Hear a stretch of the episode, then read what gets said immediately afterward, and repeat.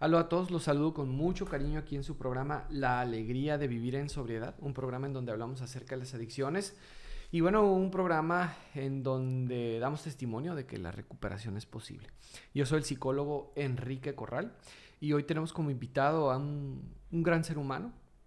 Tenemos aquí a una persona, eh, un gran amigo mío, se llama, eh, es el psicólogo René Tamayo. Él viene a compartirnos un poquito acerca de su experiencia. Él es un adicto en recuperación.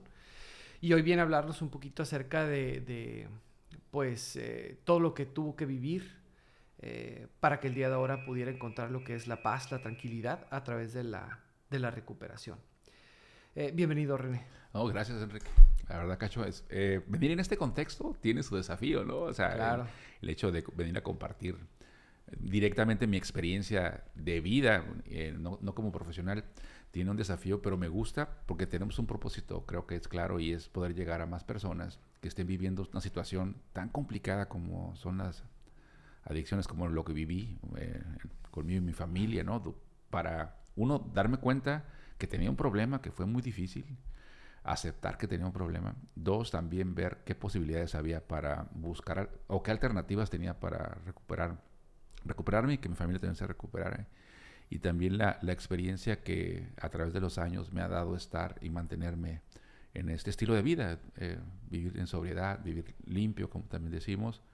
Eh, y bueno, creo que ese es el propósito, poder llegar a más personas. Y en este contexto, platicarlo, eh, pues como, como esto, como una vivencia, tiene su, su desafío, ¿no? al menos para mí. Es más fácil hablar de cualquier otro tema, ¿no? Sí. Que, que de uno mismo.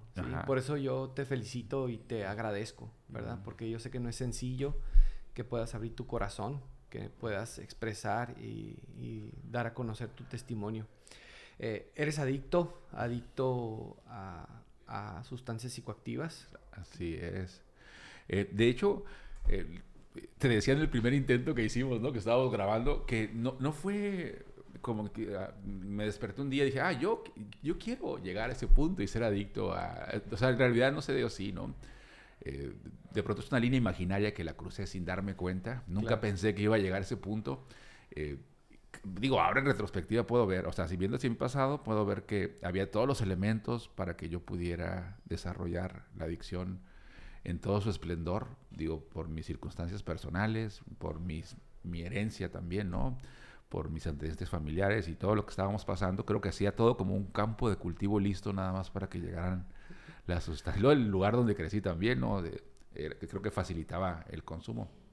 Pero no me desperté queriendo serlo. Y, y, sabes, a veces, Cacho, cuando las personas ven a una, una persona en condición de calle que ha desarrollado eh, la adicción, pocos pueden ver que detrás de, la fachada que hay, o sea, de, la ruina emocional y física que hay, pues está una persona que viene de una familia que, que tenía o que tiene principios, que tuvo sueños, o sea, que no es por falta de inteligencia, que no es por falsa de, falta de, deseos, sino que es una enfermedad primaria. La adicción es una enfermedad primaria que cuando una persona llega a desarrollarla es muy complicado. Bueno, voy a hablar en primera persona, ¿no? O sea, era muy complicado en primer lugar yo darme cuenta que tenía este, este, gran problema, esta enfermedad. Y hacer algo en torno a la solución también era, era muy difícil, hasta que de verdad toqué fondo, ¿no? Llegué a un fondo donde pedí, o sea, levanté la mano y decía, es que ya no puedo. Eh, digo, era evidente para todos que no podía, ¿no? Que no, pero para mí no, yo todavía me aferraba a la idea de que podía controlar eh, la cantidad que usaba, la frecuencia con la que lo usaba. Y, y llegó un punto en que pues todo eso se quitó, ¿no? Mi familia se hizo a un lado, eh, aunque siempre estuvieron cerca, pero llegó un punto en que no podían ayudarme. ¿Por qué? Porque no me dejaba ayudar. Pues yo fui, a, fui con psicólogos, eh, fui a la iglesia, fui, o sea, busqué alternativas, pero no me dejaba ayudar. Realmente yo no estaba decidido a, porque en el fondo yo quería seguir usando drogas. Era una forma en la que por mucho tiempo eh, la utilicé como un bastón. Y fue cada vez y gradualmente aumentando la cantidad y la frecuencia de tal manera que ni me di cuenta cuando ya estaba, pero bien metido en el uso y el consumo de drogas. Entonces, eh, pierdes el control, ¿no? Llega un eh. momento en el que pierdes el control. cuando se dice se pierde el control es porque eh, hay momentos cuando se comienza con, con, el consumo, inclusive puede ser meses, años, en los que efectivamente, no hay que negarlo, ¿no? O sea, la persona logra controlar el consumo, ¿no? Ninguno quiere pasar ese, esa línea, ¿no? esa, esa, esa línea en donde llega el momento en el que ya eh, se convierte tu consumo en un problema de dependencia y de adicción, ¿no? Así es. Eh, ¿Tú perdiste el control? Sí, definitivo. De, hecho, bueno, en, el contexto, en el barrio que yo conozco, yo, yo crecí en un barrio muy pobre, eh, donde las drogas estaban en cualquier, o sea, al alcance de la mano de todo el mundo. Y, y pues mi familia, evidentemente, me decía que tuviera mucho cuidado, o sea, una familia, mi familia es eh, tiene, principios y valores muy, como todas las familias, ¿no? Creo, o la mayoría, eh, muy establecidos y siempre buscando el desarrollo, pues, de, las, de los miembros de la familia. Entonces, eh, me decían que tuviera mucho cuidado, que por las, pero cuando las probé, pareciera que todo lo que me decían se hizo a un lado, ¿no? esa sensación inmediata de, bienestar que, que tuve hizo a un lado mucho de las cosas que estuve aprendiendo. Digo, todos los elementos que había de mi vida, o sea, yo desde muy niño, pues crecí, eh, digo, en un barrio, pues con muchas carencias. Eh, igual mi familia también tenían pues, nuestras carencias. Digo, siempre buscando darnos lo mejor, ¿no? Sin embargo, había algo diferente en mí en, en torno al resto del grupo, porque hay quienes han usado drogas y dicen, pues no, no me gustaron, no, experimenté y no me gustó. Sin embargo, algo pasó en mí cuando, cuando las consumí, que a partir de ahí yo empecé a consumir muy, muy niño, o sea, yo tenía 10 años, 11 años cuando consumí por primera vez. Y digo, ¿el por qué? Porque en el contexto estaba justamente, o sea, las drogas estaban en el, en, contexto ahí cerca, o sea, no, no, tuve que salir a buscarlas muy lejos, ¿no? Estaban ahí. Y entonces cuando, cuando a esa edad, digo, con todas las situaciones que yo estaba viviendo familiares en ese momento, tan complicadas y difíciles, las carencias que había eh, en mi familia y en el contexto donde estaba, cuando usé la droga por primera vez dije, no, sabes que esta es mi medicina, ¿no? Al final de cuentas, digo, suena tonto, pero a partir de ahí empecé, siempre diciendo, no, no, esta droga la voy a usar, pero las, la, la, que yo percibía como más fuerte, pues dije, esta no. Sin embargo, esos límites rápidamente se perdieron. Fui... fuiste rebasando. Sí, rápido, muy rápido. Eh, creo que... Mm, ¿Escalaste de drogas más blandas a drogas más duras? muy rápido. O sea, muy rápido. Fue muy rápido esa escalada. Estamos hablando de la adolescencia, ¿no? Estamos yo tenía, pues en este caso, empecé a los 10 años. Consumir por primera vez no significa que inmediatamente eh, desarrolle adicción, pero rápidamente empecé a, a escalar en la adicción y ya en la secundaria, en la etapa de secundaria y preparatoria, pues ya estaba usando drogas fuertes, ¿no?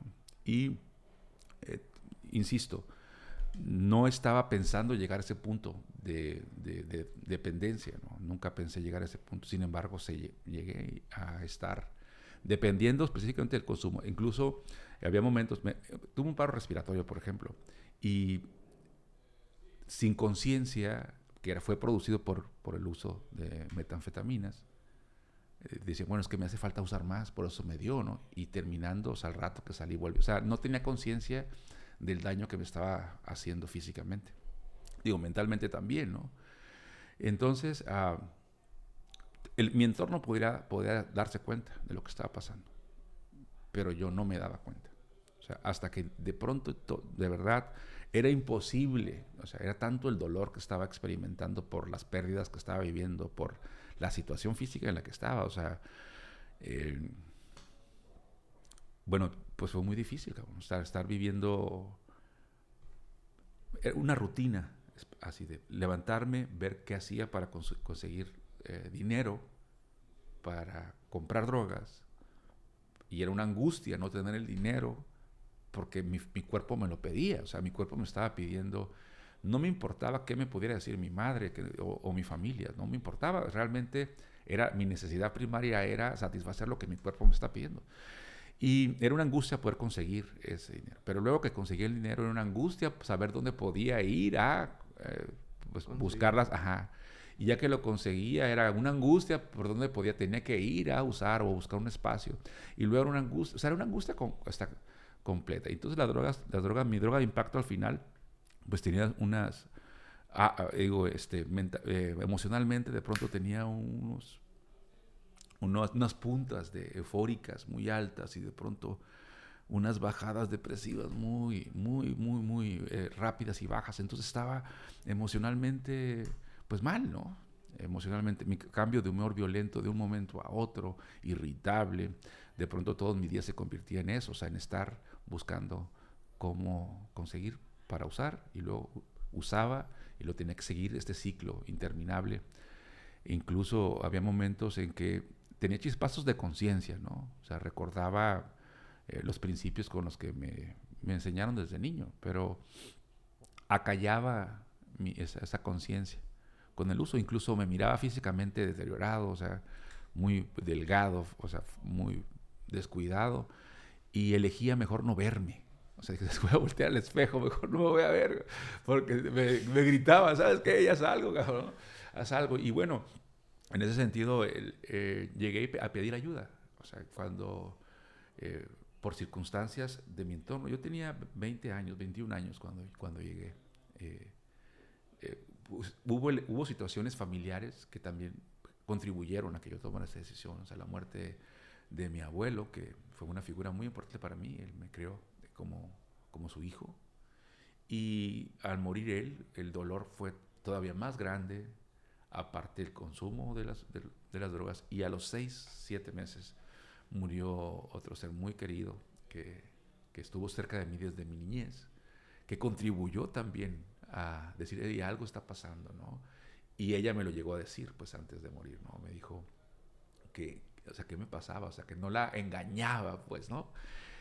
Y se desquebrajó, muchas, muchas cosas se desquebrajaron en ese momento. El, el, dolor de mi familia que estaba viviendo por las circunstancias que te acabo de platicar.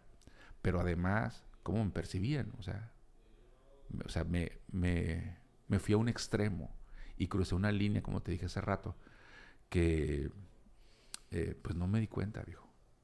No me di cuenta. Fíjate que en, los centros de rehabilitación o, en los grupos a veces se maneja esta idea este, eh, que se repite constantemente eh, cuando va llegando una persona. Yo, yo he escuchado bastantes veces esta idea de bendita inconsciencia. Porque el día que tengas una conciencia no te la vas a acabar, ¿no? Eso se dice mucho.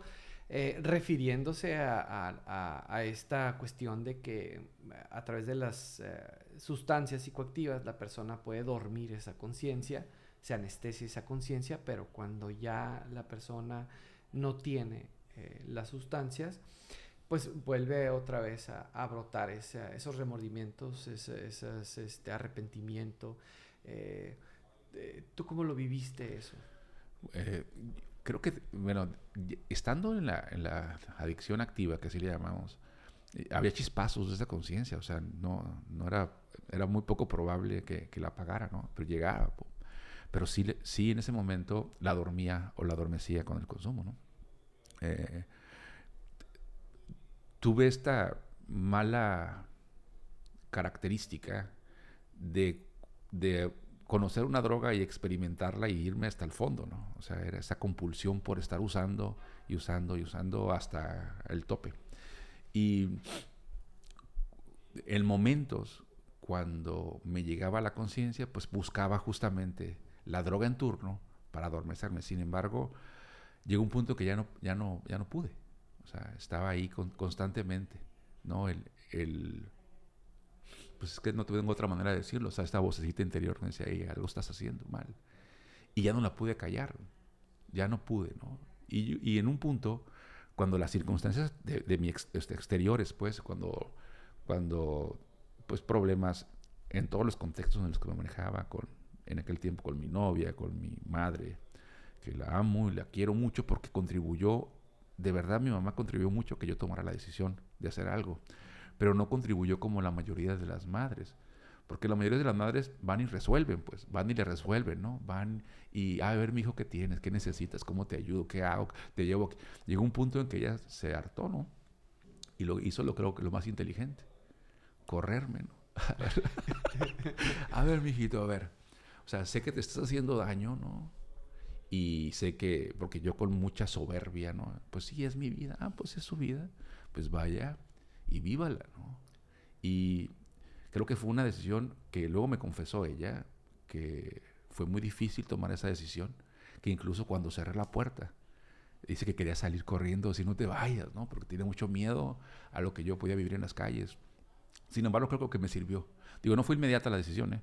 O sea, pasó todavía un tiempo, pero cuando yo, ah, eso sí me dijo, mira René, cuando, cuando tú quieras recibir ayuda, verdaderamente, búscame.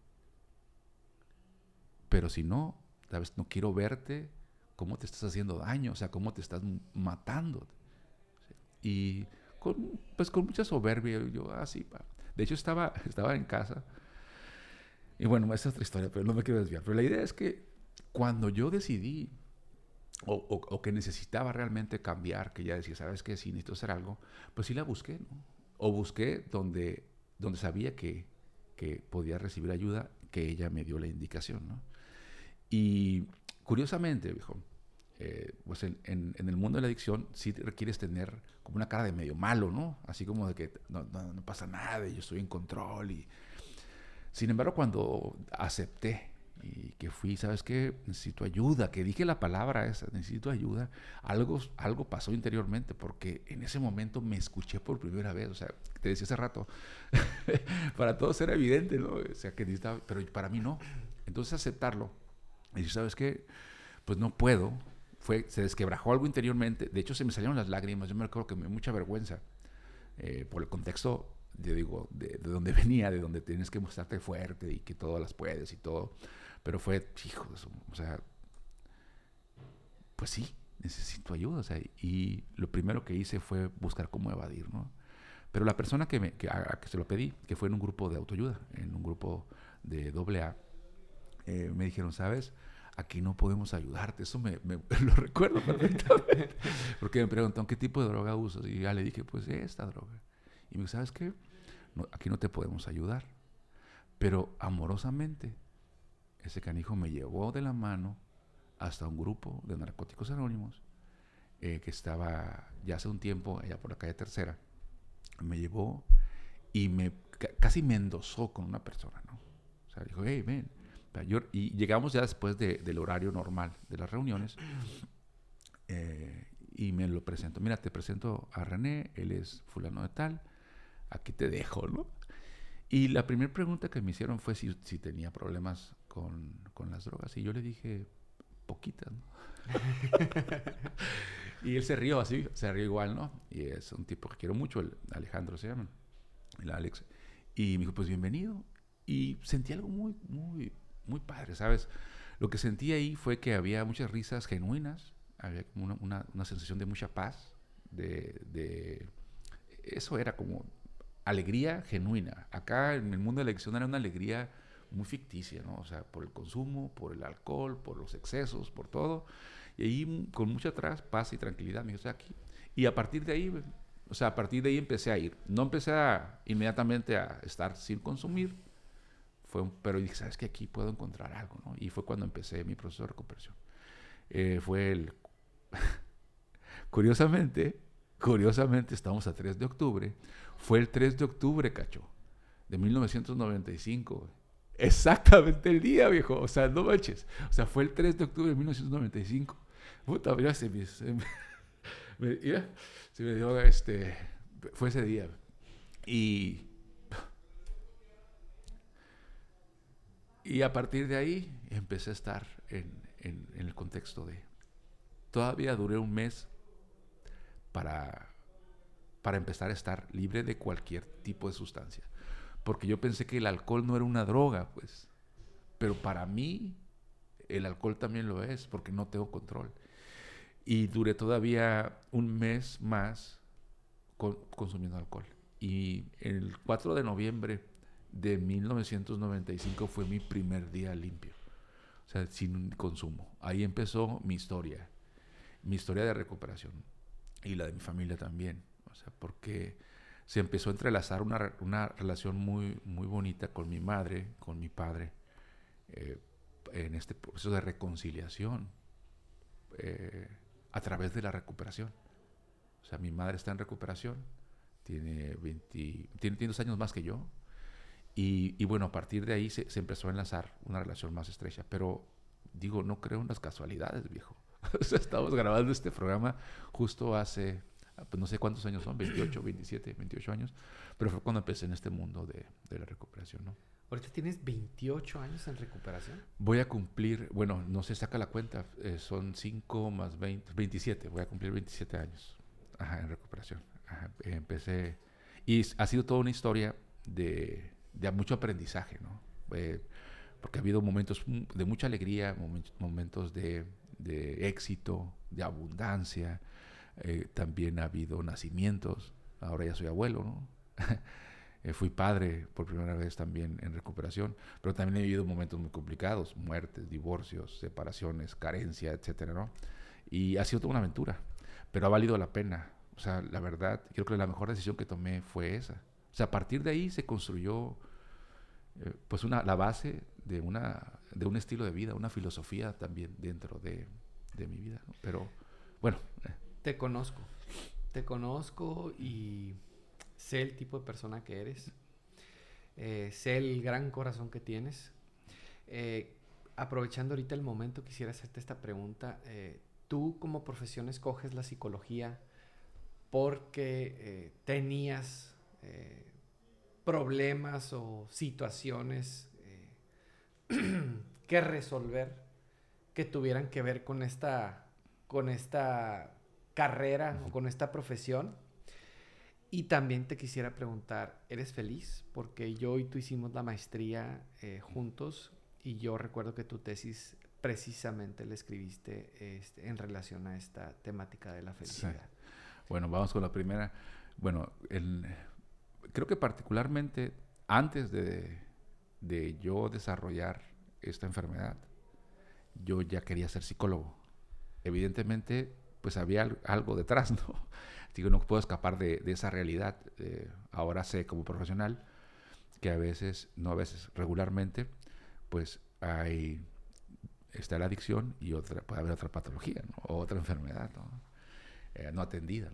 Y creo que, pues, no fui atendido de niño. Entonces, no creo que esté ajeno a esa situación, a la, a la toma de decisiones. Pero ya lo quería desde antes. Sin embargo, cuando empecé en recuperación, eh, me apasionó y me gustó mucho lo que tiene que ver con, con eso, con el desarrollo eh, humano. Y noté que si era bueno en eso, pues. O sea, noté que me gustaba y que era bueno y yo, y, y, yo quería estudiar psicología. Y es toda una aventura eso también, cómo se dio, porque a mí me pagaron la escuela, o sea, la, la universidad me la pagó un centro de rehabilitación. O sea, no tenía para pagar en ese momento la escuela, era una escuela privada. Y pues me aventuré, ¿no? Fui a, fui pedir, esa es una. Y con respecto a la segunda pregunta, creo que estoy en construcción de, la felicidad. No, no, creo que sea un, un, como un estado permanente. Sí, no, no lo creo que así.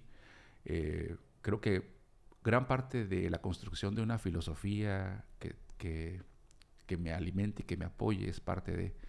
Y estoy en la toma de decisiones para, justamente para eso. O sea, es, decía, bueno, voy a citar a un cantante, ¿no? Pero decía Facundo Cabral que, que la vida pues, es una constante intriga, ¿no?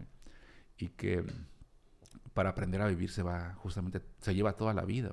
Y creo que en ese, en ese contexto estoy, o sea, estoy, eh, sigo en esta búsqueda de la felicidad, pero no como una, una desesperación de quiero ser feliz acá, ¿no? Sino como sé que es una construcción, y que eh, curiosamente el contribuir, el servir, me da esa sensación. O sea, el, hecho de estar eh, dándole algo a alguien más, que es una necesidad humana, la contribución, me da esta sensación de, bienestar. Entonces, yo, a producto de la tesis, cambié mi, mi término de felicidad a bienestar o sea, estar bien. Y pues eso no es permanente, porque la vida, la vida presenta desafíos y retos, y así como puedo estar triste, y está bien estar triste, estar enojado, estar feliz, alegre, eh, en ese sentido se puede, o puedo, en este caso, disfrutar de la experiencia. Ahí está el timbre.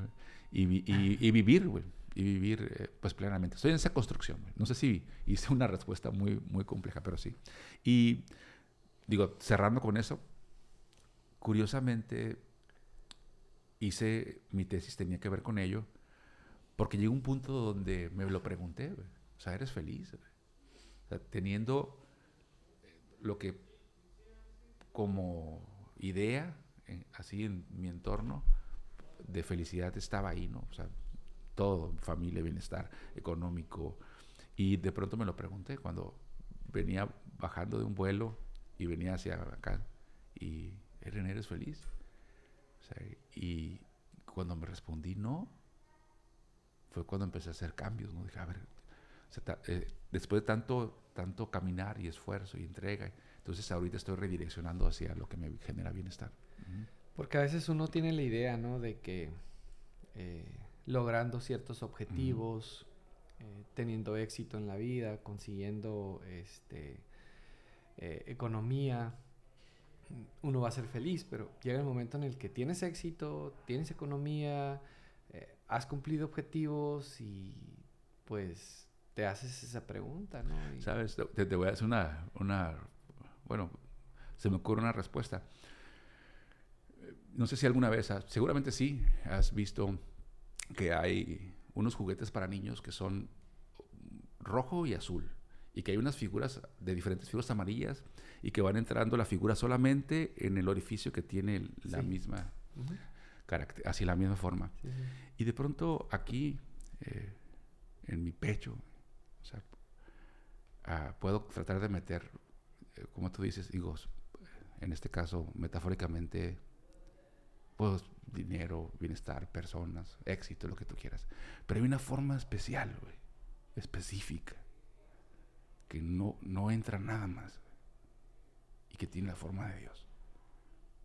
Entonces, llenarme de otras cosas no me llega, o sea, no, no, no, no, no estoy pleno, hijo. O sea, puedo tenerlas y puedo disfrutarlas, pero cuando yo me equivoco y creo que eso me va a dar felicidad, Ahí está el problema. O sea, no está el problema en las cosas, sino cómo yo las percibo, pues cómo percibo que eso me va a brindar a mí la felicidad. Y realmente no es así. Entonces cuando entra y me siento lleno y pleno y eh, en contacto eh, con, Dios, la fuente, como que quieren llamarle, yo me siento así en plenitud y, y, en y naturalmente quiero dar. O sea, considero que soy dador en ese sentido. O sea, quiero contribuir, quiero, quiero apoyar a otras personas que, puedan, que estén viviendo una circunstancia, una situación donde aparentemente no hay salida, como la que viví en aquel momento. O sea, no, o sea, de verdad, yo creí que no podía dejar de usar. O sea, era tan fuerte mi dependencia con las drogas que es que no hay, no hay manera. Y de pronto las personas que estaban en torno a mí creyeron en mí antes que yo mismo pudiera creer en mí estuvieron como comunidad acompañándome. Entonces me di cuenta que solo realmente no iba a poder.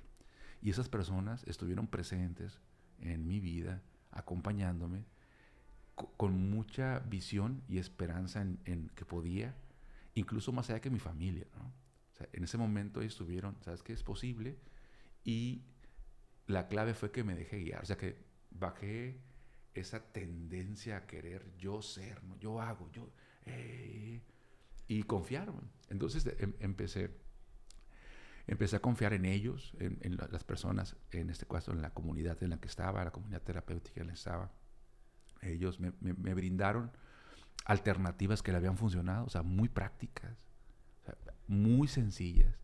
Yo, yo quería como algo muy complicado, complejo, o, o, sentía que a lo mejor como para mí no aplicaba, ¿no? Era algo para otros.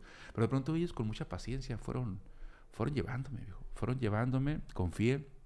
Eh, eh, digo, fueron muy prácticos porque eran cosas aplicables rápidamente. Y eso era lo que yo quería. O sea, ¿cómo? Cómo parar, o sea, cero complejidades. A veces iba pues a otras partes, ¿no? entonces, ¿de qué, te acordaste? Dijeron. entonces fueron muy prácticos, cosas muy prácticas, ¿no? Eh, dejar de juntarme con personas con las que estaba, no las consumía. Y por un momento los dejé, aunque fueron grandes amigos, lo son ahora, pero ya desde un contexto distinto. Eh, pero en ese momento necesitaba poner una pausa, ¿no? Eh, enfocarme en, en, pues lo que me brindaban ellos, ¿no? Me brindaban literatura específica que me apoyaban. Ellos, aunque yo me consideraba experto en el consumo y dónde conseguir, no sabía cómo dejar de usar. Y ellos sí, viejo, eso era, o sea, y es lo que me dicen, ¿sabes? Bueno, pues serás muy bueno en lo que haces, pero no sabes cómo parar. Yo te puedo decir si quieres, ¿no? Porque ni siquiera era una, tienes que, ¿no? Si quieres, aquí está esto. Y quise, quise, ¿no? Y, y bueno, me sentí parte también de ellos. Eh, eh, fueron, fueron muy amorosos. Nada más, eh, yo era muy difícil. Bueno, creo que todavía se lo soy, pero en ese momento todavía más, ¿no? Y ahí, pues, pues me moldearon. Eh, encontré una manera de, cuando critican, digo, yo estoy en el mundo profesional ahorita, ¿no? como tú también, ¿no?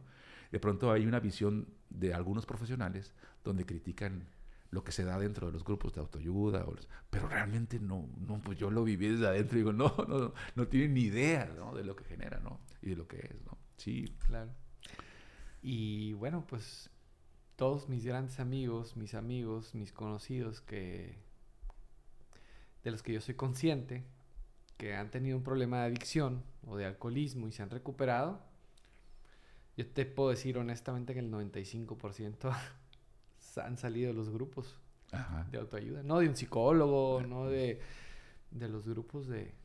No de un psiquiatra, no de un médico, no. De los grupos de, autoayuda. Entonces, pues podrán decir lo que sea, pero evidencia, este, no sé si quieres eh, meterte en el mundo de la, de la ciencia, ahí están los resultados, pues, ¿no? O sea, si quieres datos empíricos, pues, o sea... Sí.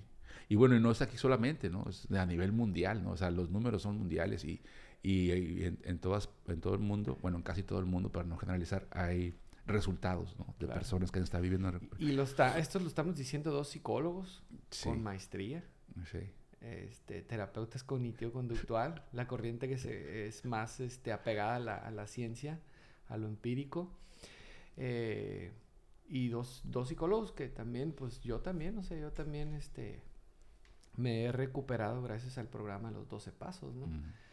Es el bendito programa. Ahora, si lo complementas con la psicología, no, hombre, pues olvídate, ¿no? Qué bonito. Y con la espiritualidad. Háblanos un poquito acerca de la espiritualidad, René. ¿Cómo la vives? ¿Cómo fue creciendo en ti esta parte? Ahorita te, escuchaba que hablabas acerca de este, este vacío que se llena con Dios, este sentido que encuentra tu vida cuando le das esta dirección de, de Dios, ¿no? Sí. Eh, curiosamente, eh, mis enseñanzas infantiles sobre Dios son nulas, ¿no? O sea, yo, mi, abuelo, mi padre, eh, en ese momento, bueno, y ese también, ¿no? Era, era completamente anti-religión y anti-Dios. O sea, él, es muy curioso, ¿no? Él era muy patriota, ¿no? Un político muy comprometido con, con la comunidad aquí. Pero cuando hablábamos de ese tema, o sea, era, no, o sea, era, tenía que, bueno, en algún momento cuando fui a, algunas pláticas para hacer mi primera comunión, que era la religión de alguna manera de ahí, de la familia, tenía que ir a ser a escondidas, ¿no? O sea, él, era, no sé cómo decir la palabra, pero no, le, no, no, no alentaba nada esta vez, pero al contrario, ¿no? Eh, más enfocado en la, en la razón, Digo, no, no sé si era ateo, nunca, pero, o agnóstico, pero sí estaban muy en contra de eso. Entonces, pues eso fue lo que aprendí, ¿no? Lo que aprendí fue, fue eso. Eh, es muy curioso y lo platico porque,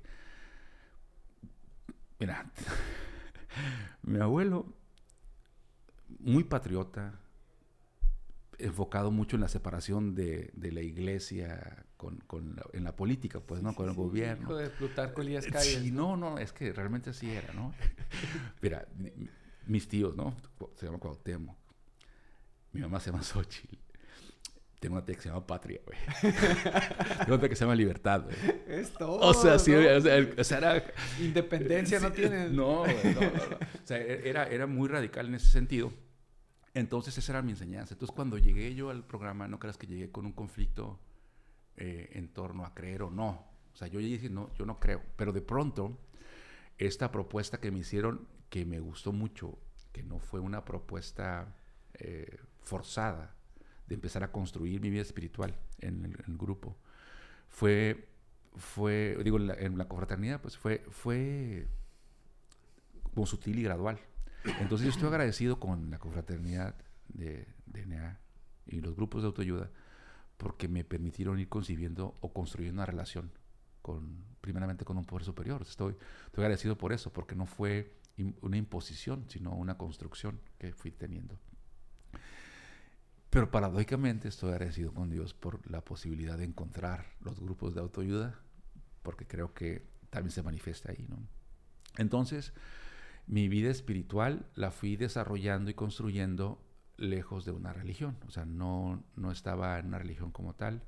Ahora, a partir de ese proceso, posteriormente sí, ¿no? Eh, me acerqué a alguna. Eh, pero, bueno, volviendo al punto, más que eh, en lo particular, pensar en un Dios como una persona, más lo pienso como una presencia, ¿sí? Y, y esa presencia o esa eh, conexión que puedo generar con esa presencia me permite estar de manera equilibrada y bienestar. ¿Y cómo la alimento? Bueno, la alimento a través de la oración.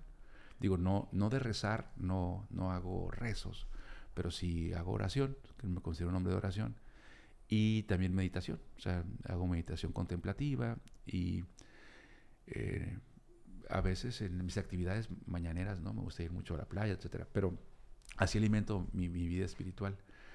Eh, no sé, la- eh, concretamente, digo, ha sido de manera gradual. Considero eh, particularmente que es como un, un bloque o un pilar vital en mi vida y vital en mi recuperación. ¿no? O sea, yo considero que muchos de los eh, logros, hablando de desde estar limpio un día, ah, han rebasado a veces mis fuerzas, porque por mis fuerzas yo no pude. Entonces sé que alguien más o algo más ha estado presente en mi vida. Y en retrospectiva veo los milagros que han sucedido en mi vida en estos 27 años o hasta más. Y situaciones que realmente, para mí lo particular, eh, y, de mi forma de pensar, eh, re- rebasa un poco la lógica, ¿no? O lo, o lo que puedo comprobar científicamente, hablando de lo que estuvimos hace rato. Entonces no lucho con eso y nada más acepto, ¿no? ¿Sabes? Y, y es algo que al alimentarlo me nutre. Ahora sé que soy una mejor persona cuando estoy, cuando estoy en contacto eh, eh, con mi vida espiritual y con el Dios como yo lo concibo, ¿no? Ajá. Sí. Ok, ok. Interesante. Ahorita que, que decías, llegó un momento en el que pedí ayuda. Eh, levanté la mano, ¿verdad? Y dije, ¿sabes qué? Este, solo no puedo. No sé, me, aparte que decías, este, yo manejaba una soberbia. eh, me hiciste recordar la parábola del, del hijo pródigo. No sé si la, No, a ver, la ubicas, es este... creo que sí, pero me gustaría que me la eh, refrescaras. el- este, este, este joven que pide su herencia, le pide la herencia a su padre, le dice, ¿sabes qué, papá? Pues dame la parte que me toca, yo ya quiero hacer mi vida, ya estuve, ya no quiero estar contigo, ya no quiero trabajar contigo, y yo quiero pues invertir, yo, yo sé lo que hago, ¿verdad? Y, este, y pues el papá le dice, está bien, mijito, pues si ya no quieres estar conmigo, y aquí está la parte que te toca, se va, hace muy malas inversiones, ¿verdad? Este, utiliza el dinero en los placeres, este, con mujeres, este, eh, vicios, etcétera. Al último termina sin nada, se queda, este, se gasta todo el dinero, se queda solo, eh, ya no tiene que comer, pide trabajo, era judío, pide trabajo, este, alimentando y limpiando a, a los cerdos.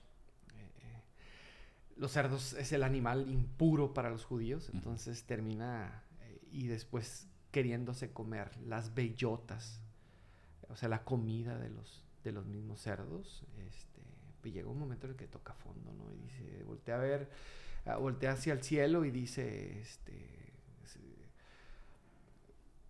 tiene como ese despertar espiritual en donde dice, pues mi papá, dice, tiene sus criados. ¿Por qué no mejor regreso con mi papá? Le pido perdón, ¿no? O sea, y le digo, ¿sabes qué? Trátame como uno de tus criados, ¿no? Y le pido perdón.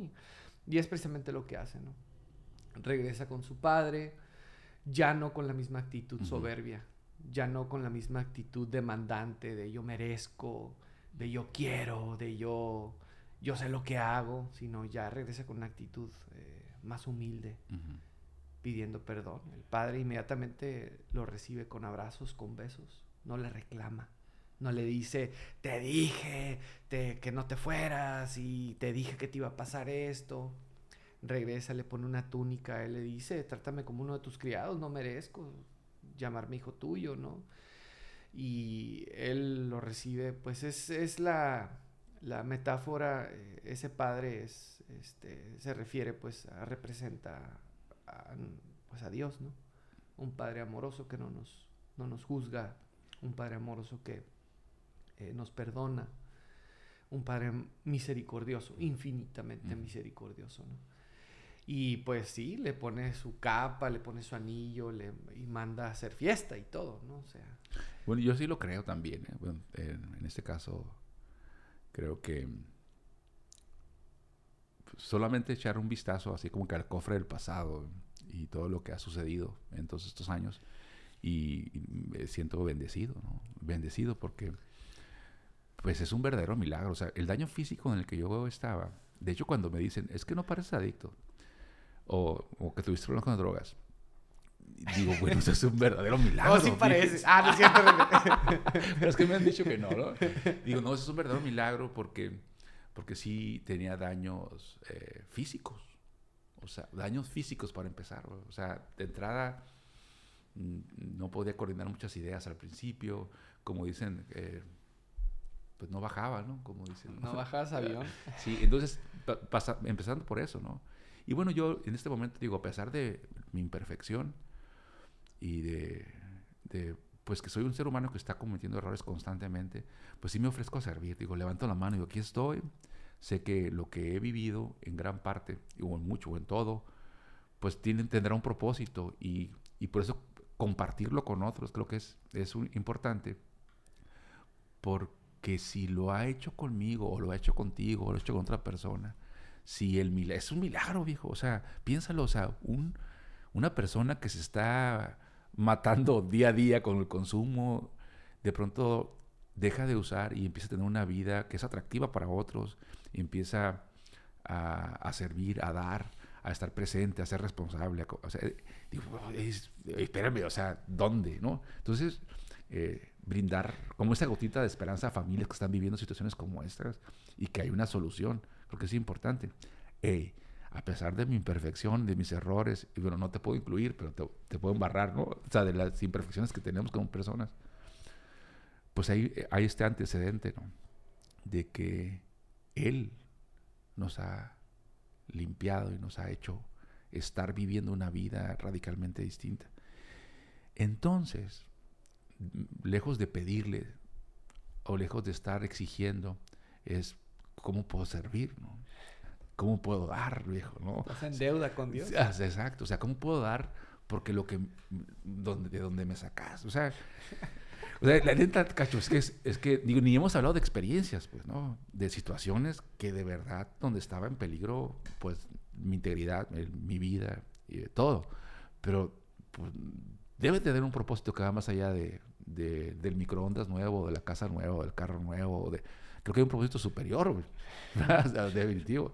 Y, y es, eh, en mi poco entendimiento, es la contribución, o sea, es, hey, aquí hay algo, lo quieres, porque alguien más lo hizo, pues, alguien más dijo, hey, ¿quieres esto? Mira, eh, tal vez la ciencia no lo avala, tal vez este, no lo entiende las familias, tal vez, pero nos funcionó a una persona que tenía tus características como yo.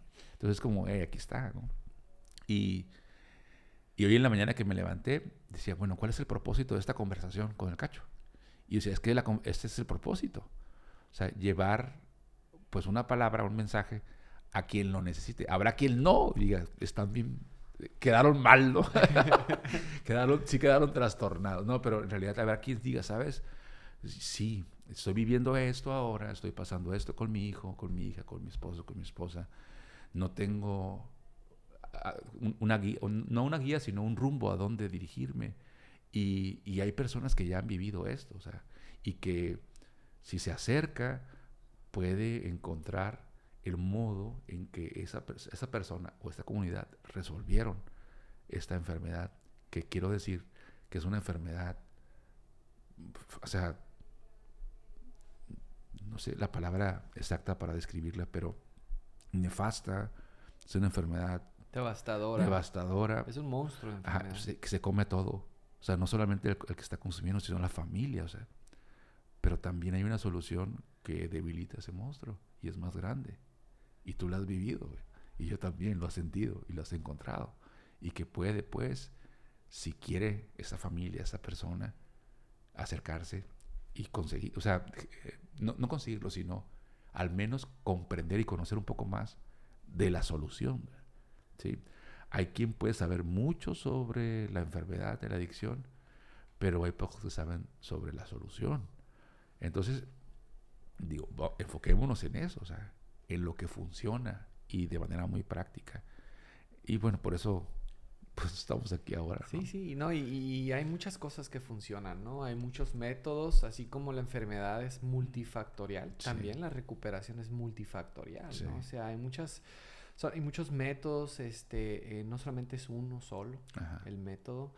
Eh, Ahorita que decías que eh, una persona se recupere es un milagro, y yo también estoy totalmente de acuerdo que es un milagro, pero quiero aclarar algo. Eh, no porque sea un milagro eh, quiere decir que es algo súper raro, que es algo muy poco probable.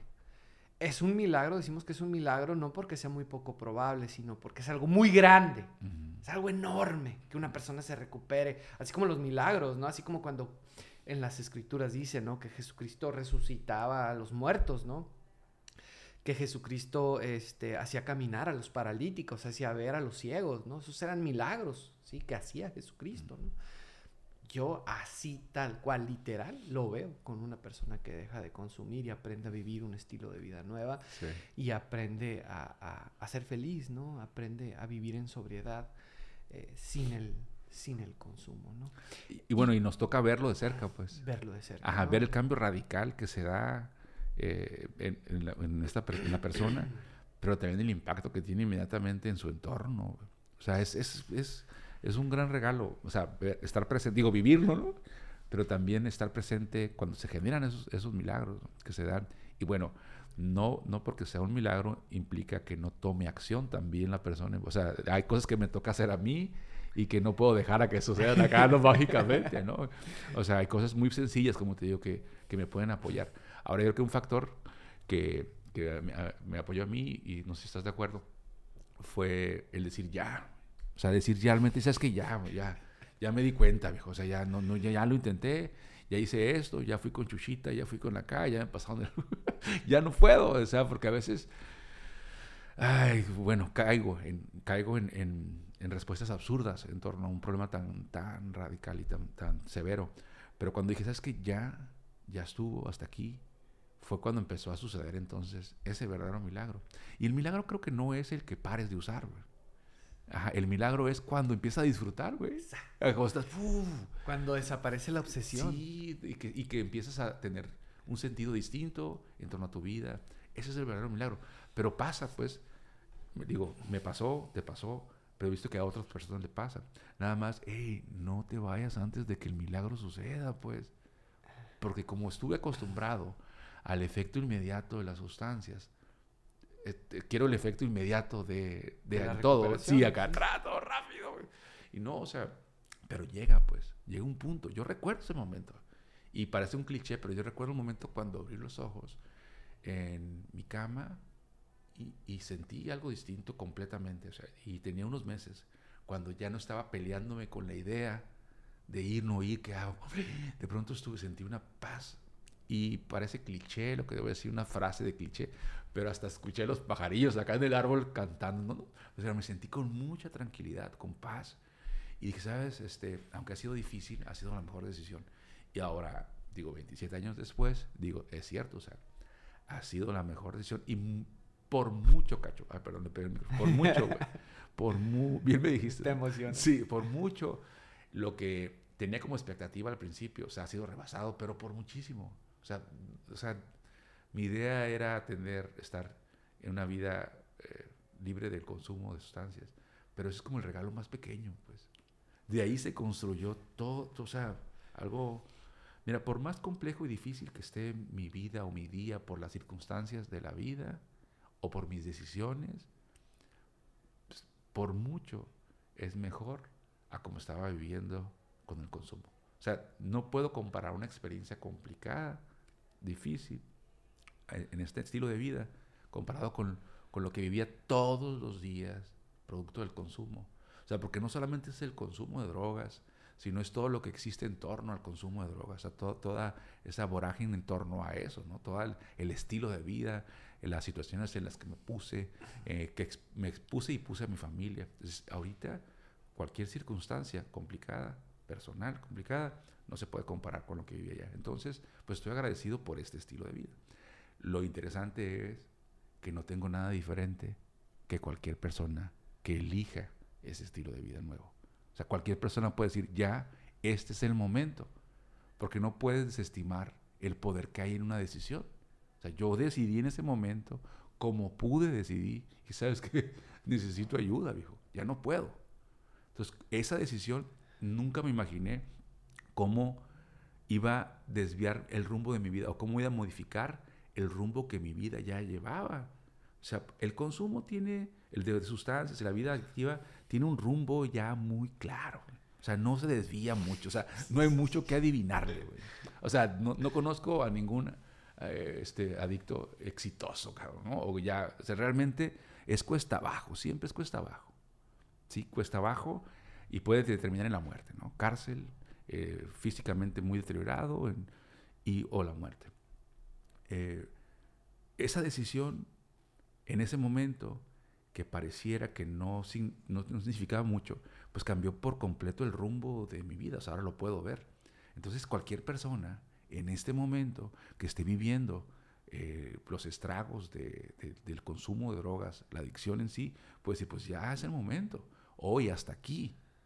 Y, no, no, va a aparecer a lo mejor un rayo así como, ah, o una canción de fondo. que No, pero esa decisión implica que está tomando las riendas por un momento de, de, su vida y decir, hasta aquí, no sé cómo, buscaré cómo. Me acercaré a quien sí sabe cómo. Y a partir de ahí se puede construir. Entonces creo que cualquier persona puede, si quiere, empezar eh, lo que hemos definido ahorita como un milagro. pero esto implica acción, implica admitir que no, que el consumo de verdad, aunque es una sustancia así pequeñita, o sea, tiene el, toma el control de mí y del que, está usando. Si sabes que ya no quiero más, creo que es el primer momento, ¿no? El aceptar que no puede. Y de ahí empezar a construir un nuevo estilo de vida que está al alcance de la persona que quiera. Pues eso es lo más importante, ¿no? Fíjate, este, lo que, voy, lo que voy a decir, este, es algo pues que yo he experimentado, yo he vivido, ¿no? Eh, en el momento en el que tú decides, en el momento en el que te rindes, en el momento en el como dices tú que levantas la mano o que sueltas la pala y dejas de cavar, ¿no? Tu tumba o, dejas de, hacer más profundo el hoyo, ¿no? Dejas de, hacer más profundo ese fondo de sufrimiento. En ese momento eh, yo así lo viví. Ni siquiera tienes que buscar tanto. Los medios se te van a manifestar. Si no es con un amigo, si no es... Eh, pero los medios se te van a manifestar. Ahí van a estar. es ahí donde yo empiezo a ver que el milagro verdaderamente se da. Y te vas a dar cuenta que no estás solo. Que en esta lucha, que en este sufrimiento, que en este lugar en el que te encuentras de desesperación, de tristeza, de angustia, no estás solo. no estás solo, hay muchas personas dispuestas, totalmente dispuestas a ayudarte. Porque así como tú necesitas en este momento ayuda, estas personas también, eh, hubo un momento en el que la necesitaron y hubo alguien también que los ayudó. Así es. Gracias René por, por el programa, gracias por abrir tu, tu eh, corazón, por compartir, por regalarnos tu tiempo, porque sé que el tiempo es algo súper valioso. Y, y, en este momento tú nos estás regalando ese tiempo, compartiendo tu experiencia. Eh, te doy las gracias, René. Y te felicito también, porque sé que no ha sido sencillo. No es sencillo. Te felicito porque eres un testimonio para mí, eres un testimonio para muchas personas. Y desde que te conocí has sido una persona, para mí yo te considero un gran amigo. Igualmente. Gracias por la invitación, Cacho. De hecho, pues, gracias. Simplemente gracias, dijo, porque considero que no fue casualidad eh, que fuera en este momento, en esta 3 de octubre. Sí, viejo, ¿no? Primera vez que llegaste a las puertas de Narcóticos Anónimos. Así es. Y, y bueno... Hace 27 años. años. Y luego también es, es creo que no solamente en aquel momento, creo que en todo este tiempo, cuando la situación es más compleja y más complicada, hay que regresar a lo básico.